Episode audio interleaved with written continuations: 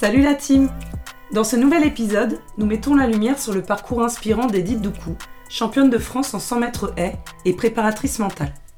Edith nous partage son quotidien de sportif de haut niveau et sa détermination pour se qualifier pour les JO 2024. Elle nous invite à nous recentrer sur nous-mêmes et à être à l'écoute de notre corps au quotidien pour rester aux commandes de notre vie. Salut Edith Salut Sandy Comment ça va? Très bien On sent, t'as la pêche, ça s'entend. Alors merci de partager le micro d'un 2 3 mindset euh, avec moi. Je suis ravie de t'accueillir et, euh, de partager ton expérience et, ta vie de, sportif de haut niveau. Merci à toi pour cette invitation. Alors Edith, on y va. Hein. Est-ce que tu peux te présenter, nous dire euh, qui tu es? Alors je m'appelle Doukou Edith, je suis athlète de haut niveau sur le 100 mètres haies et je suis également préparatrice mentale. Tu as pratiqué d'autres sports avant celui-là? Un peu comme tout le monde, hein, à l'école, on a fait un peu tout. Euh, j'ai surtout fait de l'athlète de manière euh, plus professionnelle, je vais dire ça comme ça. Et euh, sinon, j'ai fait d'autres sports, mais c'était dans le cadre de, des études. Est-ce que tu peux nous en dire un petit peu plus? Quel enfant, quel ado tu, tu étais? Et puis bah du coup, nous expliquer un peu ton, ton parcours scolaire, hein, les, les études que tu as que tu as faites. Quel ado, quelle enfance. Disons que j'ai toujours été une enfant très dynamique, très euh, à la recherche de questionnements, de savoir comment les choses fonctionnent. Le sport, c'est venu aussi quand j'étais très petite. Euh, je me suis très vite rendu compte que j'avais des un potentiel physique qui me permettait de faire beaucoup de choses en réalité c'est de là que ça a commencé. J'ai commencé à faire un peu comme tout le monde le, cross, le fameux cross euh, du collège. Et c'est là aussi que j'ai été repérée par euh, mon prof de sport. Euh, qui m'a dit ah, bah, tu vous savez à l'époque les gens qui sont toujours de ma génération l'époque de l'UNSS où il y avait toujours les détections de, sportifs de jeunes et, donc moi je suis je suis passée par là en fait dès que je suis arrivée c'était le sprint. Et ensuite, euh, les haies sont venus très rapidement parce que euh, on devait se qualifier pour les championnats et donc il manquait une hurdleuse. Je me suis testée et depuis, euh, c'est un amour fou. Et du coup, tu as fait quoi comme études J'ai fait quoi? Le bac bien sûr comme tout le monde bac S et tout il fallait faire S bref et en plus spécifiquement je, je me suis orientée vers le, le, sport je voulais être éducateur physique. Donc, euh, je suis passée par euh, le parcours STAPS euh, en Guadeloupe. Et ensuite, je me suis spécialisée plus dans la préparation mentale. Même dans mon cursus STAPS, il était vraiment orienté vers la psychologie du sport. Et j'ai eu la chance d'ailleurs d'avoir un prof qui m'a bien soutenue dans, ce projet. Et ensuite, je me suis un peu plus formée dans, cette notion de aller plus loin. Parce que ça a commencé à m'intéresser en 2015 en réalité, juste, euh, juste après avoir été championne de France. Il y a eu cette notion de, de après et de la limitation que c'est en fait finalement de travailler que son physique. Et donc euh, la partie mentale est très vite imposée à moi en, en, réalité pour me dire que voilà il y a autre chose à ajouter à ta préparation physique. Et donc j'ai terminé mon cursus, je me suis orientée encore plus euh, vers tout ce qui est énergétique, quantique, euh, pour justement étendre mon, mon, champ de possibilités. Et donc voilà, j'ai toujours été quelqu'un de curieuse. Donc euh, tout ce qui est pour euh, évoluer, pour développer les capacités, que ce soit physique ou mentale, bah, en fait, c'est pour moi, c'est une façon de vivre. Tu peux nous expliquer rapidement bah, ton parcours dans l'athlé, euh, les championnats auxquels tu as participé, et puis finalement pour en arriver à aujourd'hui, hein, tu prépares une des plus grandes compétitions internationales. C'est ça. Aujourd'hui, euh, depuis l'année dernière, je prépare euh, les Jeux, les sélections des Jeux, en tous les cas. Et euh, j'ai commencé justement à l'UNSS, ensuite le cursus club. Donc les clubs, c'est les championnats. il y a deux championnats dans l'année, une en hiver et une en été. en fait, j'enchaînais. En réalité, j'enchaînais les championnats comme je vivais en, en, en Guyane, en Guadeloupe, bref, je vivais en Guyane, donc euh, il fallait se déplacer pour euh, faire les championnats. Donc toute la préparation, elle se faisait en Guyane et tout, et ensuite euh, déplacement. T'as quel âge à ce moment-là? J'ai quel âge? Aux alentours de... J'avais 15, entre 16, 15, 16 par là. Ok. Cadeau. Mm. Exactement. Donc, euh, dès là, j'ai. Ben, jusqu'à aujourd'hui, en fait, hein, toutes les étés, les gens qui font des vacances euh, en juillet, nous, on est sur la piste à faire euh, les championnats. D'ailleurs, j'ai un championnat à la fin du mois. Et, donc, voilà, pendant quasiment toute ma carrière, je faisais des allers-retours entre la Guyane, la Guadeloupe et l'Hexagone. Donc tu nous disais que tu as été euh, très vite sensibilisé au, mindset, au fait de, finalement de s'entraîner, entraîner son, mental aussi quand on est sportif. Est-ce qu'il y a un événement en particulier? Est-ce qu'il y a quelque chose euh, en tant que sportif qui t'a vraiment fait prendre conscience de ça?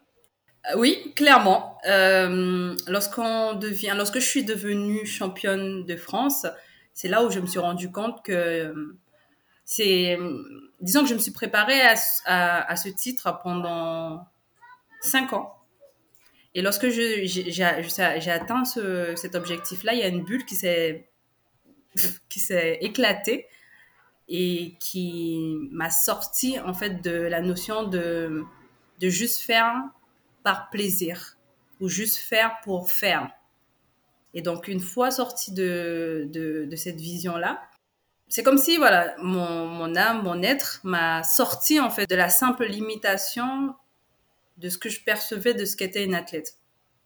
Et donc, c'est de, c'est de là, en fait, que toutes les notions de préparation mentale sont venues, sans même que, à cette époque-là, en plus, on n'en parlait pas du tout autant.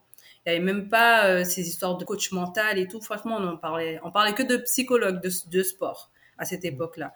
Et donc, euh, j'ai vu une, psychologue à cette époque-là et en l'ayant vu, j'ai également perçu que c'était pas assez, qu'il y avait encore autre chose derrière ça. J'avais pas du tout les notions, donc je ne savais pas comment je devais aborder ça, mais j'avais toujours cette sensation que Hum, il y a quand même quelque chose qui manque, il y a, d'autres voies à explorer. Et donc, c'est dans cette recherche de, de savoir, mais en fait, c'est quoi ce qui me manque pour aller, pour passer à l'étape suivante, au palier euh, supérieur, que je me suis euh, renseignée et que j'ai finalement, euh, je suis tombée sur les personnes qui ont mis du sens finalement à tout ce que je pouvais percevoir et tout ce que je ressentais que j'avais besoin. Donc, tu as été accompagné. Hein. Ces personnes, elles, finalement, elles t'ont donné les clés pour après, euh, de façon plus autonome, euh, travailler sur ton, sur ton mindset, sur ton mental. Exactement. J'ai eh ben, justement quand je suis arrivée euh, en STAPS, il y a le prof qui était lui justement préparateur mental et psychologue du sport qui m'a vraiment ouvert le champ sur ça en fait. J'ai pu être coachée par lui pendant pendant tout mon, mon cursus en réalité parce qu'autant je travaillais sur euh, la partie euh, école scolaire, mais euh, il me donnait des billes et des conseils pour que je comprenais pas à l'époque, hein, je tiens à le préciser, jusqu'à ce que moi-même je puisse me former dans le dans les différentes techniques pour ensuite me dire oh ok d'accord il y avait ça il y avait ça et ensuite voilà ça fait beaucoup sens. Donc tu comprenais pas, mais est-ce que tu sentais que ça, ça, ça jouait, ça, ça travaillait? Il y avait quand même quelque chose qui en ressortait? Je sentais qu'il y avait beaucoup de résistance. Je sentais que euh, ce dont où il fallait aller dans moi, parce que bon, quand on parle de préparation mentale, on parle de croyance, on parle de euh, du fonctionnement en fait de ce, ce fameux mental.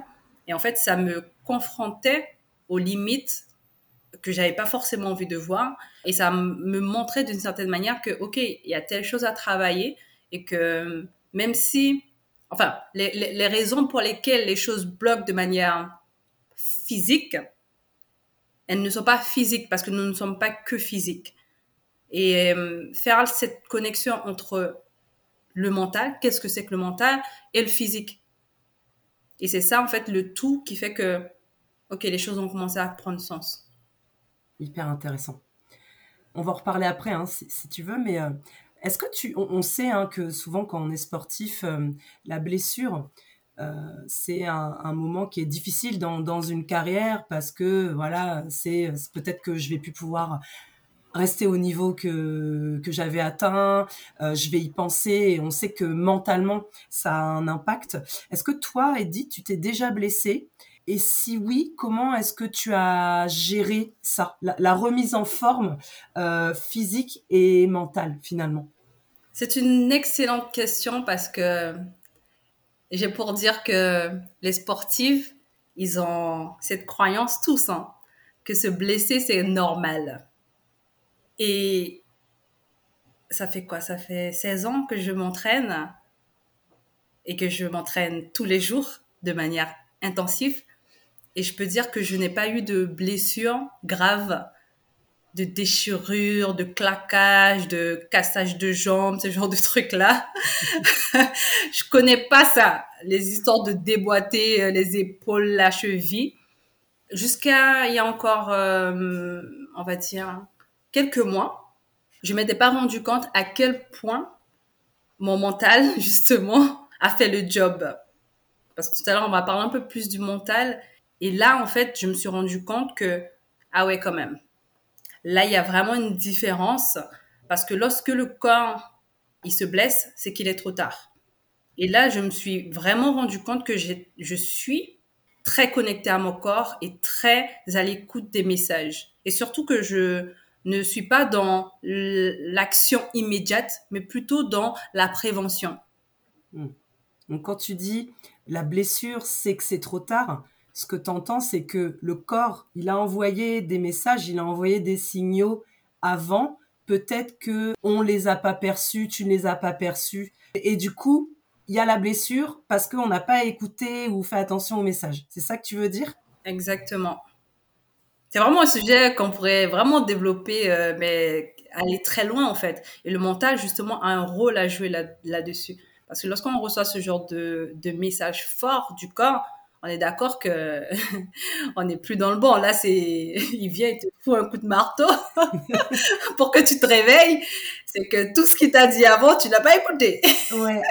Et, et du coup, est-ce que tu peux, tu peux nous, nous dire, alors peut-être peut-être pas toi personnellement, mais tu as certainement des gens autour de toi qui ont reçu ce type de message. Tu peux nous donner un exemple que les qu'on puisse se projeter Quel type de message le corps il peut envoyer avant une blessure? C'est souvent des, des gènes. En fait, quand ça devient déjà physique, on est limite en fait lorsque ça devient déjà des gènes. Ensuite, il y a plutôt, je vais, je vais parler de fonctionnement. Euh, le mental, c'est un outil qu'on a à notre disposition qui fait fonctionner notre corps. Et souvent, ce qui se passe, c'est que justement, on a, on a inversé les rôles. On a dit que, OK, c'est le corps qui était maître de tout. Et que le mental, ben lui, enfin voilà, on ne sait pas trop ce que c'est, donc on le met un peu de côté. Mais ce qu'on appelle mental, en réalité, c'est le logiciel qui fait fonctionner le corps. Mm. Et donc ce logiciel-là, c'est comme tout logiciel, il faut le mettre à jour, il faut lui donner les bonnes fonctionnalités. Si tu demandes à ton corps, par exemple, de, s'entraîner 10 heures par jour et que 10 euh, heures par jour, non par semaine. par jour, ce serait un peu compliqué.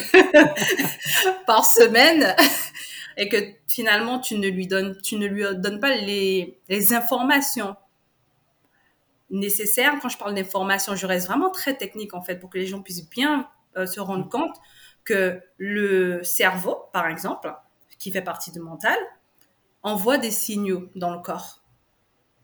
Des neutrons, des, électrons, des charges électriques. Et en fait, ce sont ces charges-là à un moment donné qui se dérègle dans le corps et qui fait qu'on a les, différentes blessures. Un muscle, il fonctionne par connexion neuronale et si la connexion elle n'est pas bonne et que finalement les fibres musculaires ne peuvent pas faire les mouvements qu'ils veulent pour apporter une performance, on est d'accord que il y aura un hic. Et en fait, ce sont tous ces différents paramètres euh, du mental que l'on que, que l'on ne gère pas euh, lorsqu'on parle de, mental, on parle de visualisation, on parle de gestion de stress, de discours interne, mais toutes ces fonctionnalités-là, ce sont des connexions en fait, ce sont des influx nerveux, ce sont des informations. Et pour que le corps puisse fonctionner correctement, il faut que l'information soit claire et euh, limpide.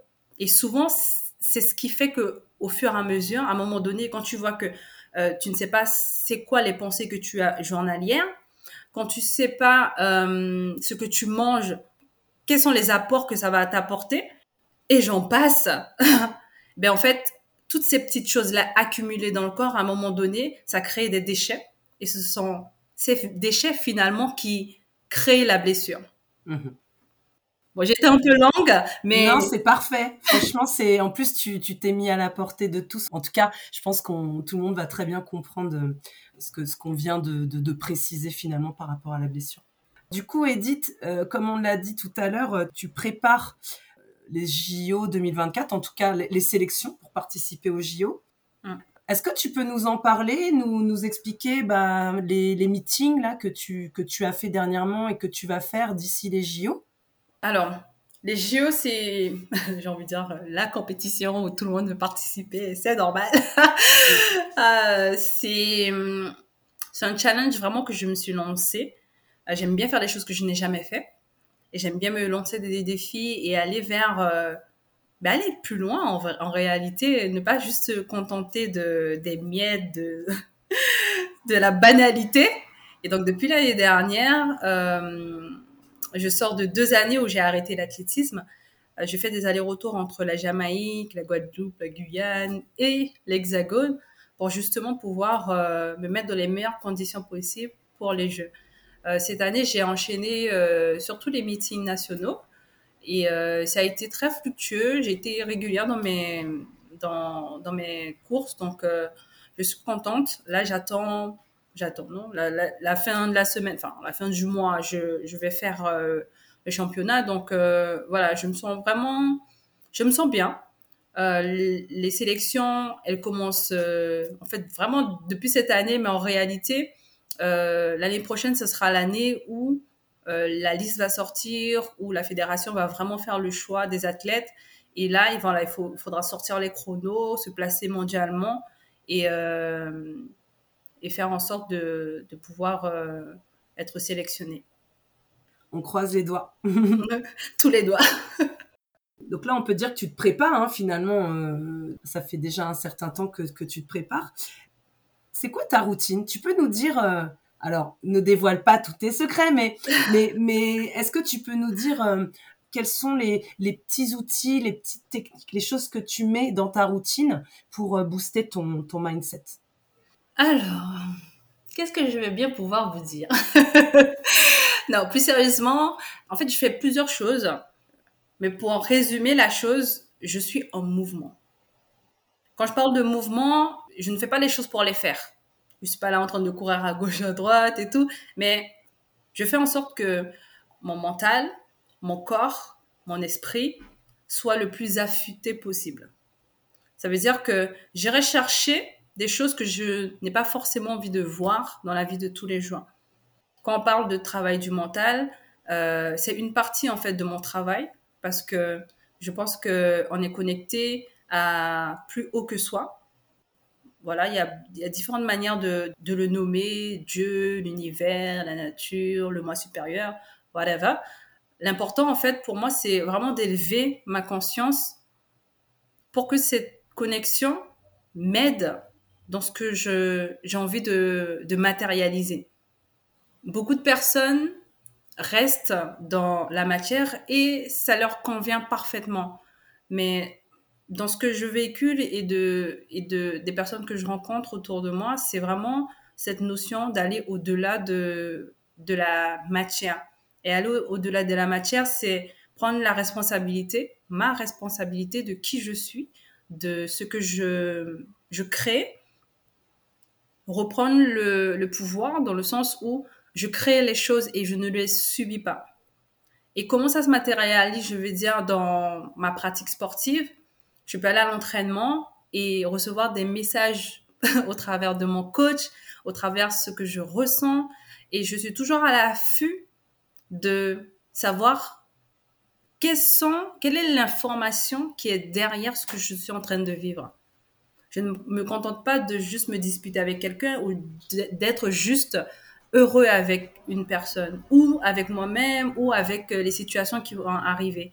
J'essaie de toujours aller au-delà de, du filtre, au-delà de, de ce qui peut sembler être vrai.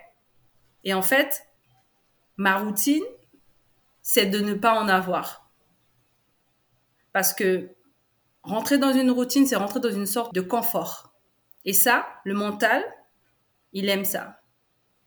Mhm. Et l'objectif, c'est justement sortir de cette euh, notion de, de, routine et finalement être vivant, être en vie et vraiment kiffer ma life tous les jours et me dire que, OK, tous les jours, il faut que je sois au dehors, en fait, de, de cette routine. Donc tous les jours est une nouvelle journée, si on peut dire un nouveau challenge, si on, se contente du sport, hein, entre guillemets. Donc tous les jours, tu te challenges euh, et tu essayes de faire des choses qui sont nouvelles, quoi. Tu t'essayes d'innover un petit peu plus tous les jours. Mm. Génial. Alors du coup, en parallèle de, ta carrière sportive, Edith, tu t'es formée et tu es, alors on va dire coach mental? Oui, on peut dire ça comme ça. Franchement, j'ai, j'ai toujours du mal avec ce terme. Je n'ai pas encore trouvé mon terme qui va vraiment qualifier, euh, qui va vraiment me faire vibrer en fait. Mais aujourd'hui, voilà, c'est, cette notion-là qui est la plus parlante. Mm-hmm. Donc, je parle du mental euh, grosso modo. Mais en réalité, c'est justement en dehors du mental. Donc, euh, c'est c'est une combinaison subtile du corps, du physique, de l'âme, de toutes ces choses-là qui font que, que je fais finalement. Tu t'es formée à ça? Oui. Euh, donc je crois à différentes euh, pratiques. Je sais pas si tu veux nous, nous en dire un petit peu plus. Ce qu'on comprend, c'est que finalement, toi, ça va être un, une combinaison hein, de, de, différentes euh, disciplines, si on peut dire, pratiques. Hum. J'ai alors j'ai fait, j'ai fait de la kinésiologie, je me suis formée en énergétique également. Donc je suis éducateur physique et également préparatrice mentale. Et en fait, ces différentes casquettes-là me permettent d'agir sur différents niveaux. Y a certaines personnes qui appellent ça de l'holistique pour englober un peu tout notre être. Et si je peux dire, voilà, c'est vraiment le, le tout. Ne pas juste compartimenter les choses parce que finalement, quel que soit l'endroit où on va travailler, que ce soit dans l'énergie, avec des grosses guillemets, le physique, le mental, le, enfin, ces différents volets, ça sera toujours, ça, va toujours bouger dans les autres euh, euh, domaines en fait. Il n'y a pas genre, euh, je travaille sur l'amour et puis la performance, ça bouge pas. je vais pas travailler sur le travail et la relation au père va pas changer. Enfin, vraiment trouver que et c'est ça aussi quand je dis que je suis en mouvement, ne pas juste se, limiter à ce qu'on voit. Parce que finalement, ce que l'on voit, c'est juste une projection de, qui on est.